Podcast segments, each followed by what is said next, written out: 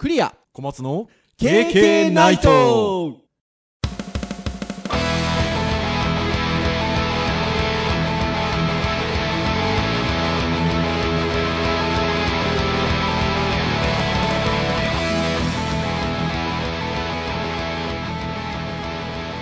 平家ナイト。いいよー。はいということで第194回いくよ！の配信でございます。お届けをいたしますのはグリアとはい小松です。どうぞよろしくお願いいたします。はいよろしくお願いします。はいということでもうねあのダジャレがいける分はもうね いくらでも前回のエンディングからですがいきますよ。はい。はい。というところでございますが、東京どうです？か暑いですか？なんか湿気が高いですねいや、同じですね。なんかその、気温がすごい爆発的に暑い。まあ、ちょっとね、先週、先々週ぐらいは真夏日みたいなのがね、東京も福岡もありましたけど、今はね、そんな、そんな、ドカッと暑い感じじゃないんですけど、ほんと湿気が、ねえ、ってのがありますよね。あとは、あのうちの娘がちょっと体調崩してまして、うん、あらら運動会が終わったらなんかこう気合がちょっとスッと抜けたのか あの咳風邪をひいておりまして。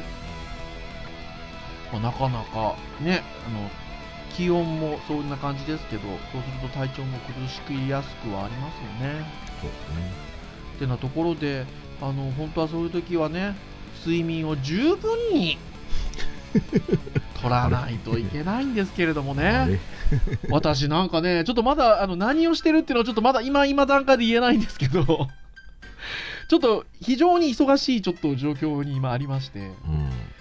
ちょっとあの、ダメですよ、あの、キャッチフレーズで、徹夜は推奨しませんっていうのがありますけど、はい。徹夜しちゃってますよ。いかん。小松先生、その辺大丈夫ですか？あの徹夜はしてないですけど あの睡眠不足でちょっとこう疲れは溜まってきてますね。なんかね小松先生もお忙しそうですもんね。うん今年今週からですねあの新人が一応部署配属になりまして、はい、はいはいはいはいはいはいはい。そんな季節でございますね。何か入りまして。はい。去年はね割と入りたてだ去年ちょうど6月に入ったんですよ。はいはいはいはいはいちょうど1年経って、えー、とでまあ立場的にはちょっとそこのなんかチームというかグループを少しまとめる立場になってるのではい。まあまあ新人の子たちをできれば早く実践投入できるぐらいまで育てたいのと,、うん。えーとまあ、やっぱこちらが忙しいからといってですねあの新人さんにこう空きを渡すのはちょっと嫌だなと思って、まあはい。何をしようこうしようああしようって考えてたらですね自分の業務する時間があんまりなくなってしまいましたね大変ですよね。まあそんな中ねバグの修正なんかを今日やっておりましたよ。あらあら、そうでしたか。ってなところでございますが、さて、まあ、今日の経験ないと、ターン的には、えー教育のターンではあるんですが、もうこの時期と言いますと、ちょっとこれをもう喋っとかねばいかんだろうとはい。いうことで、ハードガジェット界 WWDC。なんだろう、今のところなんかエコードがかけてくださったんですかね わかんないですけど。一応ねこの時期よあ3年連続やってますからね。私4もうあのー多分この配信のタイトルも WWDC2019 よもやま話とかじゃないかなとまあ多分そうですね。思うんですが、えー、アップルの開発者会議ですよね。はい。年によっては、それこそ新しいハードが発表されたりはするんですけど、基本的には開発者会議なので、まあ、技術的なトピックだったりとか、まあ、OS 絡みの話だったりっていうのが基本的には中心で、昨年なんかは確かハードは万歳なしをでしたねみたいなはい。感じの回だったんじゃなかろうかと思います。そして今年も開催前に、えっと、まず MacBook Pro が出ましたよね。そうですね。割とハイスペックなやつがね。で、その後また急に iPod Touch も出ましたし、こりゃハードが来てるんで、WWDC はハードの発表はないだろうなって僕なんか思ってたんですよ。うん、もっともっと。そしたら今年は両方てんこ盛り。OS 絡みは当然のこと、ハードも、まあ、ハードっていう考え方で言うと1個か。まあまあまあまあ、まあ、化け物がハードが出ましたので、発表がされましたので、がハード。で、OS 絡みも、今までなかった OS が発表になったので、うん。まあ、それが新しいっちゃ新しいというところで、びっくりでございましたので、まあ、はい今日は、あの、ターン的には教育会ではあったんですが、もう、ハードガジェット会ということで、WWDC について語っちゃおう !194 回、いくよ ってことで、お届けしたいと思います。ね。ノリが。はい。まあ、さて、もう数日経ってますので、はい。まあ、いろんなまとめサイトだったりとかも出てきてるんですけど、ちょっとお話をしていくのに、まあ、何かちょっと台本っぽい感じというんでしょうか。で、参照していきたいページが欲しいなということで、こちらは、牛牛 .net さんですかね。うん。えー3分でわかる WWDC2019 での Apple 発表まとめ iOS13、えーや iPadOS 来ましたよ、えーそして MacOS カタリナ、えー圧倒的スペックの Mac Pro などということで見出しにおおよそ含まれておりますけれども発表がございましたのでこちらちょっと3分でわかるということで端的にまとめてあるのではい。まあ私たちねついつい喋っちゃうんでね そうですね。こういうあの端的にまとめてあるものをね、参照しながらお話をしていこうかなということで。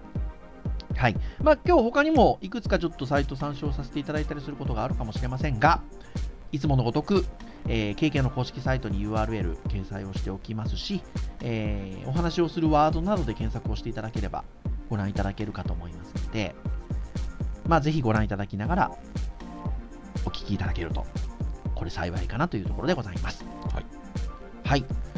まあ、毎年6月に行われる Apple の開発者向けカンファレンス WWDC ワールドワイドデベロッパーズカンファレンスとはい。ですね。はい。ということで、えー頭文字を取りまして WWDC ということでございますが、毎年言ってるかもしれませんが、僕ら行けないですね。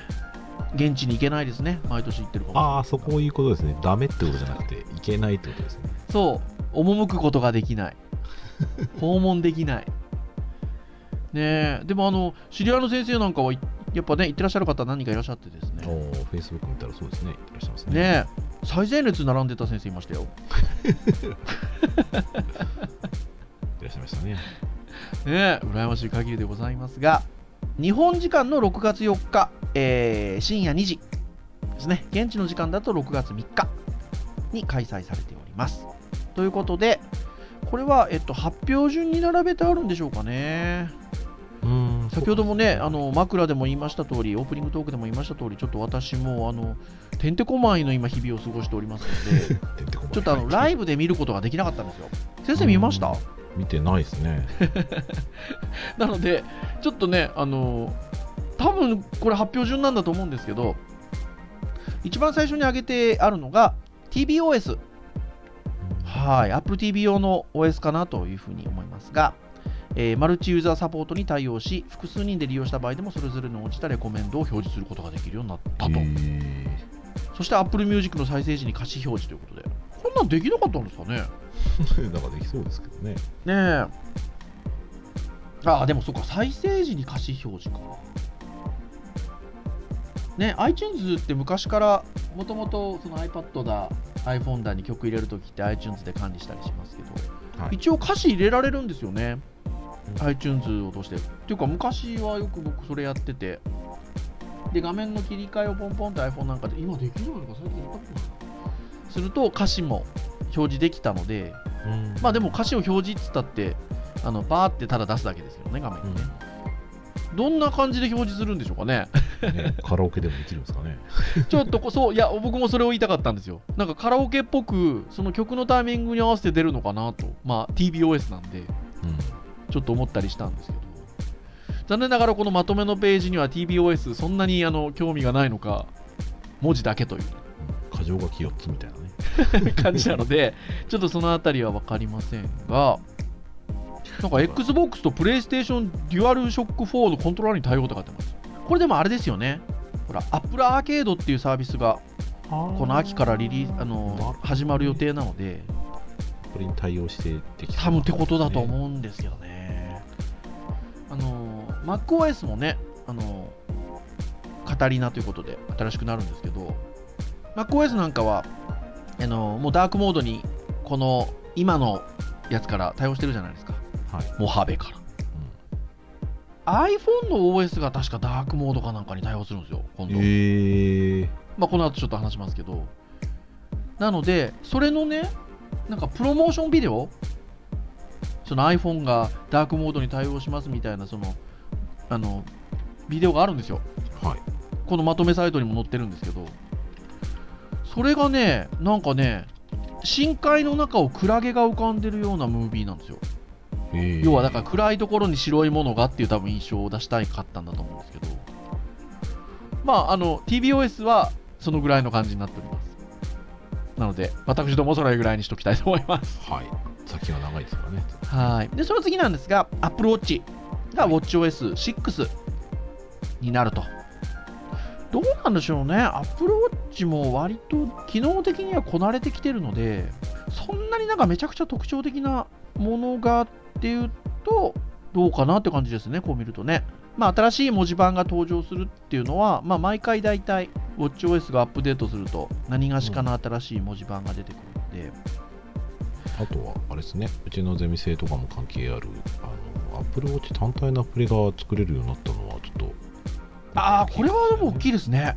今ちょうどね、4年生のゼミ生が卒生の企画をちょうど詰めてる最中ですけど、1人いるんですよね。まあ、あとはちょっとこう、女性の体調体調管理的なところも ちょっと対応しているようですし、メメモが面白いですね。使い勝手がどうかわかりませんが、ルラルナみたいなアプリと大打撃になってしまうかもと。ああ、まあそうですね。僕あれなんですよ、前職の会社で、実はこうヘルスケア系の,、はいアプリにちょっと一部携わったことがあって、うん、ルルナルナはあのコマーシャルも出してたし、業界的にはこういう女性の周期とかに関しては、もう抜群に使われてるやつなんですよ。はい、そうですねだけ。ど、その辺の管理が、ね、結構手軽にできちゃうとなると、割といいかもしれないですね。じゃあいいかもしれないですよね。で、さらにトレンド機能というのが追加されると。歩数、心拍数、歩くスペースなどを管理し、90日間のトレンドを確認できると。まあ、正直私はあの歩数とか割リングって呼ばれるアプローチが提示してくれるリング400何十日間私達成中でございますのでなんかこういう機能がつくとまた目にすること多くなるかなって気がしますねあとなんか面白いのは周囲の音量デシベルの検知をして騒音が大きい場合通知してくれるってあるんですけど。あれこれどういうあれなんでしょうね。あの例えば、えーはい。音楽を聴いている状態とかではい。何かその危険なアラートが鳴った時に気がつくようにするとかそういう感じじゃないですかね。そういうことか。私もまだまだダメですね。今小松先生からのご説明を聞いたらおお便利と思いました。本当そうですねどういう感じなんでしょうねこれねでもね というところで、まあ、オーディオブック、ボイスメモ、計算機などが使えるっていうのも、まあ、新しくなっているようですが、まあ、やっぱり一番、WatchOS で今年、今回のアップデートで一番大きいのは、先ほど小松先生もおっしゃった、アプローチ単体のアプリがリリース可能になるっていうことが、一番大きいかなという感じですね。うんなんかね iPhone がなくてもねマッチングペアリングしなくてもまあ使えるっていうのは一つまた何か単体で便利な感じはすごいしうますねっていうところかなというふうに思います。そして、その次は iOS ですね。はい、えー13が、えーまあ、これ秋でしょうね、いつものペースでいくと。まあ9月とかでしょうね基本的には iOS ももう成熟をしてきてるので、何々早くみたいなのが多いですね。例えば、うんそうですね Face ID のロック解除が30%早いとか、アプリのダウンロードが50%、アップデート60%、アプリの起動が2倍早いとか。でも何気にここまで違ったら体感かなり違うと思いますよまあね、まあそうそうですね。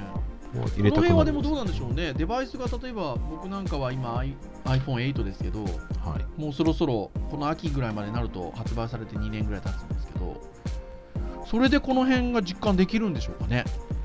うんまあ多分端末ごとのパフォーマンスの上がり具合はちょっと端末に依存しそうな感じしますけどね。うん。ただ一応 SE までいけるんですよね確か。そう13 SE まで入ったんですよ。いいですね。そうなんです。どうかちょっと熱くなるんじゃないかとちょっと一瞬こう 感じちゃったりしますけどね。でも SE は特にあの日本のユーザーにはあのぐらいの大きさがっていうことで人気ですからね。うん足切りにならなくて非常に良かったんじゃないのかなっていうふうに思いますね、うん。まあ、iPhone のないわゆるバージョンあのずっと上がってきてるバージョンのところでいくと6がもう入んなかったんですよね。と 6S は入ってるんですよ。はいはいはいはだから、えっと、うちの奥様はあの僕のお下がれを今 iPhone 使ってまして iPhone6S なんですよ。お。ギリギリ俵にかけましたよ。い 俵かかっちゃいましたねじゃあ 残りました。まあ、なので、まあ、とりあえず一安心というところでございますが。はい、というところですね。で、えっ、と、先ほど言いましたダークモードに対応すると。黒背景、白文字が基本となるデザインということで、ちょうどこのウェブページにそこにあのムービーが貼っつけてあるんですけど、1分程度の。これがね、暗い深海の中をクラゲがぷわぷわぷわっと浮かんでるすごく綺麗な印象的なムービーでございますよ。あ、はい、それに続いて、まあ、画像がペタッと貼ってあって、まあ、おおよそのアプリがいわゆるダークモードになっていると。でも正直、小松先生、今、あの会社で使ってらっしゃる MacBook Pro、ダークモードにされてます？うん、してますよで、僕もしてるんですね。まあ、会社と言わず、あの自分のプライベートのあの前のタイプの、えー MacBook Air もモハベなので、ダークモードにしてるんですけど、ダークモード良くないですか？目は楽ですようん、目が楽だし、なんかね、コンテンツに集中できる感じはありますね。はあなるほどねうん。なんかね普段使っているのがなんだろうな割ともともとエディターとかがもうく暗いのではいはいはいはい、あのそっちのはい。方でこう慣れてしまってるのででブラウザもね割と明るめなんでダークモードとはいえ多分面積的に見てる量がダークモードの恩恵を得られてない気がしますなるほどですね。なるほどですね。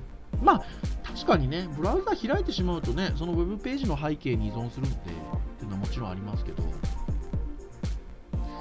まあ、全体的に僕、あんまり僕の場合、あの全画面表示みたいなことってしないんですよ。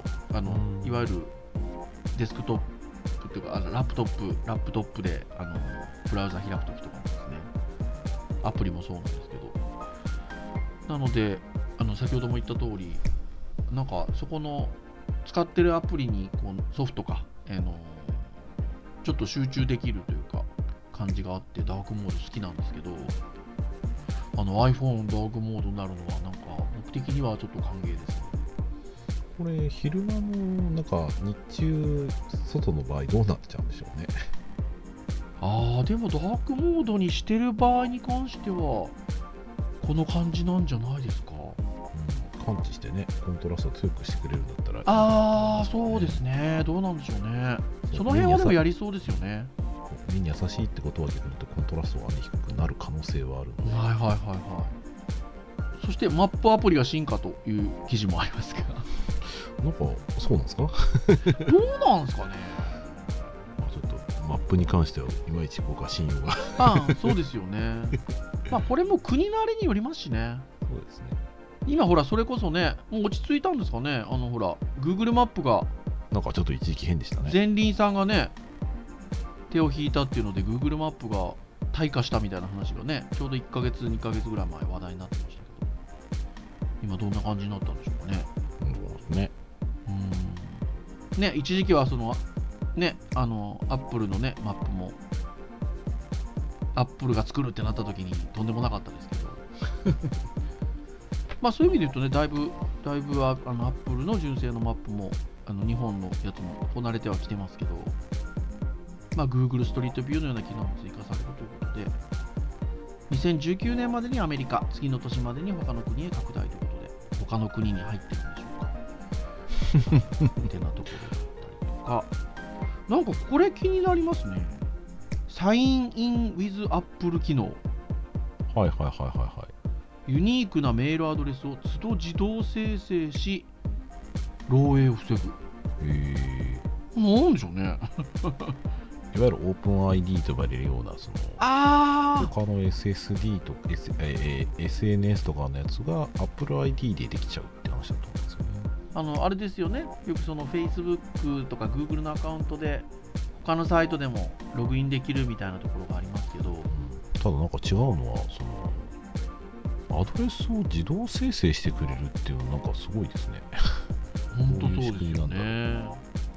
まあ、漏洩を防ぐってことなので自身のそれを多分で一元管理するんでしょうね。うんそのサインインだと思いますね。with Apple っていう仕組み自体でこのサイトはこのアドレスこのサイトはこのアドレスみたいなちょっと管理の仕方をなんかするんでしょうね。疑似的なのか何なのか。うん、だから Apple ID で、えー、とログインができるけど Apple ID で、ね、メールアドレスが使えるとかって話ではないんでしょうけど多分、うん。iOS それからアプリ間で、えー Apple ID にサインインしてる状態であれば、まあ、普通してると思うんですけど、はい。えーアカウントとして、えーまあ、他の SNS のサービスのように、えー自分は何がしですよっていうのはメールアドレスで登録できる。しかもそれは自動的に作られるとでしょうね。本当のアドレスが流出するのを防ぐ仕組みと。まあ、メールアドレス持ってくなら持ってっていいよ使ってないからみたいな 感じなんですかね。これはようく見たらいいですね。お知らせとかどうすったろうな。これはでもなんかだからそのサインイン with Apple の仕組み的なところでそれぞれのログインサービスに振ってる疑似アドレス的なことなのかなわかんないけどそこにアドレスが来たらちゃんと本ちゃんのアドレスに来るようにしてあるんじゃないですか？もしくはなんかメッセージ飛ぶんでしょうね。面白いけどなんかいろいろアアプリを作る人が大変になりそう。はい。この秋からですね。ベータ版がね出ますからね。そうですね。そう。Facebook でもあの早速なんかその辺あの試そうと思ってる人は多分はい。新しいバージョンの OS の方ですね。そちらの方の、MacOS の多分ベータ版かなんかを多分入れないと 動かないと思うのではいはいはい。瞳悟空的になっちゃう感じだと思いますけどね。まあその他でも細々ありますね。iOS アップデートに関しても。そうですね。割とやっぱ長いですからね、てなところではございますが次行きましょうか。ちょっとこれはいろいろ話すことがありそうなんですけどまあ今、えっと、iOS の話をしたんですが、えー iOS と言いますと iPhone および iPad に対しての OS だったんですけどなななんとここに来て iPadOS の登場。まあ今までがね同じ OS だったっていうのは割と強引な話でもありますからね。そうですね、いよいよ来ましたね。iPadOS が登場ということで、だから逆に言うと iOS はもうその iPhone 用っていう形に、まあ、iPhone と iPod か用の OS になるということですよね。うん。まあ共通なのはねまだしばらくはあるんでしょうけどはい。路線で変わっていくんでしょうね。特になんかうん。UI 系のあのフレームワークなんかもね出たのでそのあたりもちょっね。そうですね。まあやっぱり iPad も大型化してきてたりとかいろいろしていく中で、あとはカバーでキーボードが使えたりとかすると、やっぱりちょっとね、またそのタッチ端末なの？ラップトップなの？みたいな。立ち位置もあり、それで言うと、なんか OS 的にもね、本当は中間的な感じの方が使いんでしょうけど、まあ、僕なんかからすると、もう iPad に関して言えば、MacOS 動いてくれればいいのにって思ってる口ですけど、はい。まあでもなかなかそうはいかないだろうから、それで言うと、その中間的な立ち位置のところに対して、ちゃんと専用の OS が出てくるっていうのは、まあ、あの喜ばしいなとは思うんですけど、そうですね。まあこれはもちょっとねデベロッパー的にどう泣かされるのかがちょっといやーそうですねでまあ、マルチタスクがよりスムーズになると。いうところで、えースプリットビューで同じアプリのページを2つ表示できると、まあ、逆に言うと今までできなかったんでしょうね。けどねあんまり意識したことなかったですけど、まあ、ドラッグアンドドロップ等でさまざまなアクションが可能にということで、今もまあ、あの、ね、例えばメモアプリとあのブラウザ開いてドラッグアンドドロップしてみたいなアクションっていうのは今もありますけど、まあ、よりもっとなんかおも面白いというか、出てくるんでしょうね。ね、例えば、えーとまあ、ブラウザ片っぽブラウザ開いてブラウザで調べてるもののキーワードをそのままもう一人隣のねブラウザでまた同じ、えー、もの2つのブラウザでそれぞれ検索とかがすごくしやすくなったりするのでうん。できる確かに確かに。いいと思いますね。そうですね。そして作り手のデベロッパーとして見ると自分ちのアプリが2つ並んだ時にどういう不具合が発生するのかをああそうでですすね。ね夏に多分チェックしないといけないですね。ああ大変ですね。確かに確かに。でホームの画面を見るとあの今いわゆる今まで通知みたいな感じであのスワイプして出してたようなものがもう固定固定なのかなんかちょっとあの知り合いの先生が WWDC 行ってらっしゃる先生が書いてたのはなんかあ畳めるとかコンパクトにできるとか書いてましたけどなんかでももう出てるんですよね。画面の左側に。時刻とか天気とか。こういうのって今までヒュッてスワイプで出してたんですけど Mac に寄ってきたなというか。まあデスクトップ的な使い方ではないですけど。ちょっとなんか表示のされ方がねようやくなんか広いスペースを使うべき感じになってるかなっていう。うん。なんかほらあの iOS と今まで同じだったのではい。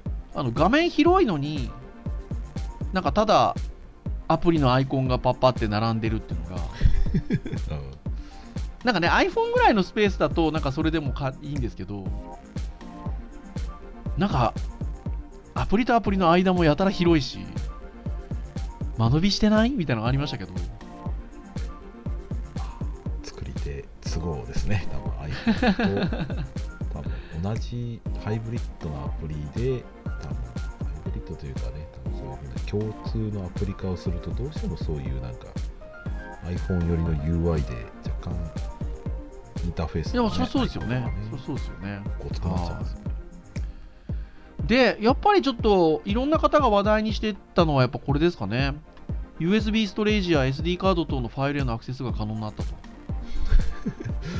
まあこれあの便利ですけどセキュリティ的に大丈夫なんですかね。どうなんでしょうね。なんかでそれに伴っていわゆる、えっと、ファイルっていうねあのデスクトップライクなあのファイルっていうアプリが、えっと、あれ2バージョンぐらい前ぐらいからですかね。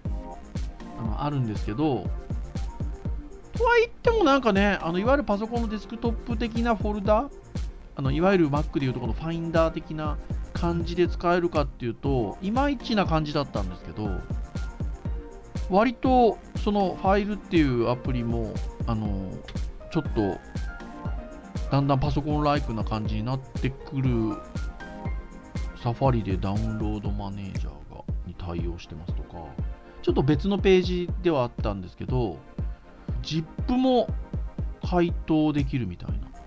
あ ZIP のデータあそういうこと受けか。なんなんで当たり前のこと言ってるんだろうと思ったらそうか iPad か。そうです iPad です。なので ZIP アン ZIP だから圧縮もいけんのかなだから。じゃあ ZIP アン ZIP 対応って書いてあるので、ちょっと Engadget さんの記事なんですけど、iPad ついに USB メモリがさせるようにっていう記事があるんですが、その中にファイルアプリが大きく機能追加され、ローカルストレージ機能が追加。で、USB メモリ外付けハードディスクドライブ管理。で、フォルダーの ZIP アン ZIP 対応なんです。まあデータのやり取り楽楽になりそうですねねえ。で、なんかマウスが使われるみたいな話もありますよね。なので、まあ、かなり、ちょっとやっぱり、どっちかというと、MacOS 寄りになるんじゃなかろうかと。うん。なんかいう話でキーボードとマウスとタッチパッドがあったらもう同じような使い方できちゃいそうですけど。ね、今年中ぐらいには、本ちゃんフォトショップの対応も言われてますけど、どうなんでしょうかねっていう感じですよね。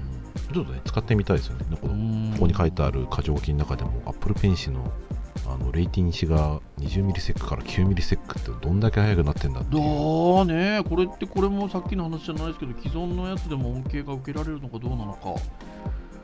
気になるところですね。うんソフトウェアの改善ならありえそうですけどね。そうですね。ハードウェアの改善だったらちょっとわかんないですね。うん。指によるジェスチャーでコピーペーストやアンドゥが可能に。うわーその指の操作を覚えたい。どんなんでしょう、まあ、そのうち情報入ってくるかとそしてこれでしょう。Mac Pro およびプロディスプレイ。ディスプレイも出ました。はい。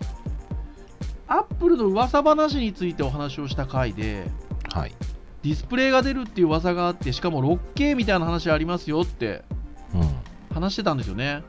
そうですね。そしたらまさにまあちょっと先にディスプレイの話を今の話で流れになっちゃったんであれですけど 6K レティナディスプレイ32インチ 6016× の3384なんかよくイメージできない。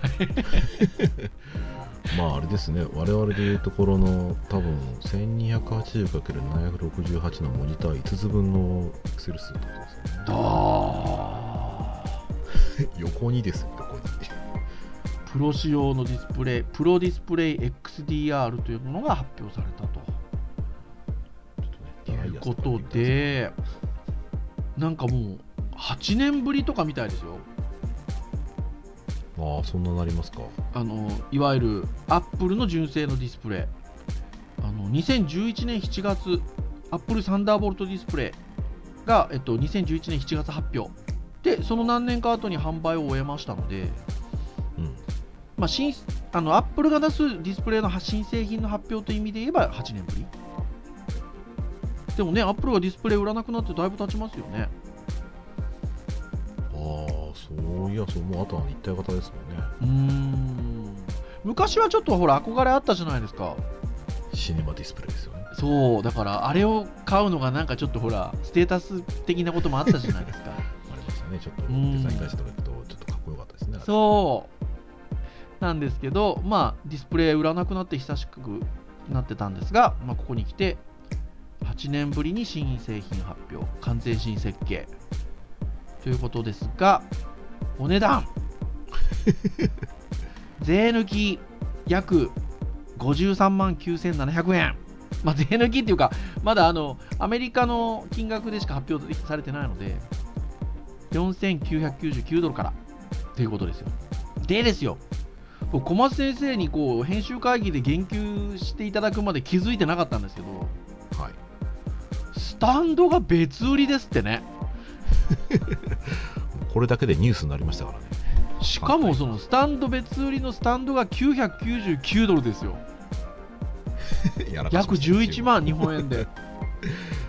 すごいですねスタンドだけで10万円っていうですねスタンドだけで10万円ですよ。まあ、これあれなんでしょうね。いわゆるこのディスプレイってもう、いわゆるプロ用っていうか、その業務用的なところなので、例えばその ARM とかってそのげ場所、その環境にあれば、それ使ってどうぞってことですよね。まあ、10万出すのはまあなしじゃないんでしょうけどまあそうでしょうねうん多分じゃなかろうかというところですけど、そしてそこに対して、それを使うデスクトップはってことになったところで、まあ、Mac Pro ですよ。来ましたね。これもまた超絶な プロ仕様な感じですねまあね、僕ら使うかっつったら、まあ使わない？まあ、使ってみたい気はするけど、まあ、宝の持ち腐れの最たるもんですよねねえ。動画編集する人にはいいんでしょうねでもねこれねいやー、ほんとそうですね。あの、不評だったゴミ箱と呼ばれた円筒型というんでしょうか。から、ボックス型に戻りましたね。そうですねちょっと前のシルバーの Mac Pro をなんか彷彿させるような感じしますねそうですね。まあ、ところがですよ、なんかね、おろし金ってみんな言ってるんですけど、穴がね特徴的ですから、ね、穴がいっぱい開いてんですよね。まあ、排熱とかのこともあるんでしょうけどね。うーん。てな感じになっておりまして、えインテル、えー、と G4 プロセッサーを最大28コアまで搭載か。もう桁が違ってるとねよくわかんないですよねえオクタコアとかそういう話をちょっとはるか倍か3倍ぐらいちゃってますからねそうなんですよ。で、電源が300ワット。まあ、供電力供給としてはね、1400ワットいるらしくて、ドライヤーかっちゅう。まあブレーカー落ちるぐらいの勢いですね 本当ですよ。でですよ、これ僕何度も編集会議で小松先生これ正しいんですかね？これ正しいんですかね？って何回も確認していろんなサイト見たんですけどどうやら正しいみたいではい。メモリが最大1.5テラバイト。でこのあの3分のまとめのサイトにも書いてあるんですけど聞き間違えたのかと思いましたが1.5テラバイトのハードディスクや SSD ではなくメモリですって書いてあるこれメモリなんですよね。なんかねマザーボードに物理スロットが12個あるっていうそうそうそう。まだねこの話が書いて Mac ある Pro のニュースあのあれページって日本のアップルないんですよね。うん。だからあの本国のアメリカのアップル行くとあるんですけど書いてあるんですよ。12スロットって。でそこに1スロットに 128GB のメモリを挿せば、えー、128× の12スロットで約1.5テラと。どんだけの値段するんですかそれ？ね128ギガのメモリーだけでなんか MacBook ぐらい返しちゃいそうな。ですよね。それを12個 もうびっくり。びっくりですよもうまあでも Mac Pro っていう名にふさわしいっちゃふさわしいかな。まあでもね僕も映像編集昔ちょっとしてましたけど今そのレベルじゃないですからね。だって HD って1080 1080とかね1280とか、でフルだと1980ですけどうん。編集的には今ね 4K とか 6K って言ってその倍以上あるわけですからね。はまあまあまあレンダリングするだけでえらい時間かかるんだろうなっていうのは分かるのでこういうのあればね多分相当短縮できそうですよね。いいやーほんとそうですよ。でギズモードさんのあのこの新型 Mac Pro のまとめのページにも書いてあるんですけど、まあ、本体20最大28コアメモリ 1.5TB まで拡張 PCI Express 復活。グラボは2つを連結可能ということで60億ピクセルのレンダリングを1秒。8K 動画なら同時に3本。4K なら12本。同時再生可。ということで。いやーもうなんか何言ってんのっていう。ことでございます。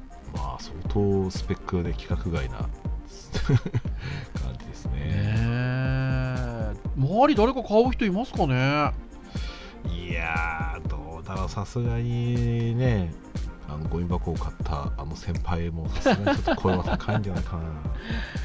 まあ一応あのまだアメリカでの価格っていうことで、えっと、5999ドル、まあ、約65万円からということで、えっと、発売は秋からですね。秋からですけど。なっております。プロ専プロ専用機ですよ。ワークステーションみたいなもんですよ俺はさすがに。ねえ。まあ、だから Mac 新型 Mac Pro と、えー先ほどのディスプレイとあとはスタンドまで買っちゃいますと、まあ、120万コースということで。Mac っぽい Mac っぽい。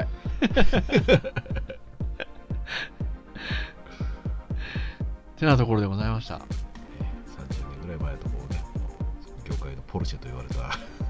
はーい。本当そうですよ。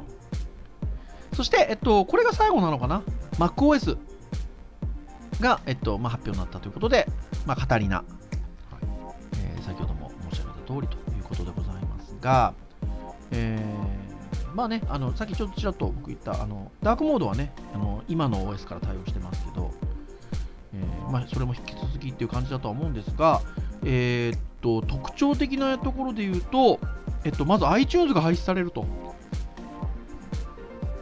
で、Apple Music、Podcast、Apple TV という3つに分割されると。いうことで、iTunes 終わっちゃいますよ。なんかあれですかね。ストレージの時代からクラウドの時代へ行くっていうそういう話なんですかねこれは。ところでしょうかね。うん。まああの自身はね最近はあんま使ってないんであれですけどたくさん持ってるクリア先生からするとちょっといろいろと打撃がそうですね、あの基本的に私はあのそのいわゆる iPhone のバックアップとかもあのクラウドじゃなくて、ずっと iTunes で管理してるんですよ。うん。で、まああのまあ、変な話、そのね、あの Yahoo ニュースにあのーアスキーさんの記事をこれあれかな？転載してるのかな？Apple iTunes 終了にまつわる誤解っていう記事もあって、まあ、iTunes 自体はなくなってその3つのアプリに分割されるんですけど、まあ、ダウンロード配信をやめるとは一言も言ってないと、まあ、いうこともありますし。なんかねその iTunes のデータ、えっとまあ、iPhone なんかのデータ管理今まで iTunes でやってたんですけどなんかねそれはねなんかファインダーでできるようになるらしいですよ。どういうことですか？ねえ、だからちょちょっとどんな感じになるのかっていうところなんですああね、どんな感じなんでしょうあね。でも OS に対応してるんだったらちょっとね古い端末とかはどうなるかわかんないですけどねうーんでですね、先週ぐらいかな、iOS の、えっと、アップデートがかかったんですけど、小松先生、これビデオ通話でつながってるんで、ちょっと小松先生に向けて見えるかな。左下っていう、先生の方から見たら左下っていうのが右下っていうのかな。黒いアイコンが1個あるでしょ？ああ右下にありますねはいこれ Apple TV になってるんですよ。これ今までね、ビデオってアプリだったんですよ。あ名称が名称が変わって、しかもね、中の見え方もちょっと変わっちゃったんですよ。でもこれって、多分もうこの煽りだと思います。MacOS の。ももともとほら、ポッドキャストも、ポッドキャストアプリだけがあるでしょ？はいで、一応 iTunes ってアプリがあるんですよ、まだ。うーんでも今度多分その MacOS が上がるのと、あと iOS が13になるので、そこら辺統一してくるんじゃないですかね。うーんうん、そうなんです。もうだから、Apple TV アップになってんです、もう iPhone は。先駆けて。はい、そしてもう一個、えっと、iPad をサブディスプレイとして使えるサイドカーっていうのが登場するということで、まあ今までもなんかソフトウェアあればできそうな感じでしたけどそう、これがでも純正で、今まではそれこそサードパーティーのアプリとかかましてたんですよ。で、Apple Pencil の操作も可能ということで、これ、だから、ペンタブいらなくないみたいなまあまあ実質代わりになるんでしょうね。ねえ。キタブ的なまあ、このページにも書いてありますが、えーさらに Apple Pencil まで使えるとのことで、この分野のサードパーティーアプリは終了ですね。点々点って書いてありますけど。はい、っていうところと、まあ、これもちょっとあの私の身の回りの先生方で注目されてた方いらっしゃいましたけど、ボイスコントロールが追加されて、すべての操作を声のみで行えると。でも大きいですよね。うーんまあそうですねアクセシビリティ的なところの部分で言ううんとねっていうところかなというところでございます。はい。はい、もうかなり長く喋っておりますので、ちょっとまだまだあの私たちも生で見てたわけでもございませんし、はい。ちょっとこういったまとめのところをちょっとかいつまんでお話もしておりますので、あの実はもっともっとちょっと面白い話もあるのかもしれませんが、まあ、ぜひ皆さんもね、ちょっと今日ご紹介をしたようなあのページだったりとか、 Gizmodo さんだったり、 Engadget さんなり、あのたくさん情報載ってますので、ちょっとぜひぜひご覧になってみていただければと思いますね。はいはーい。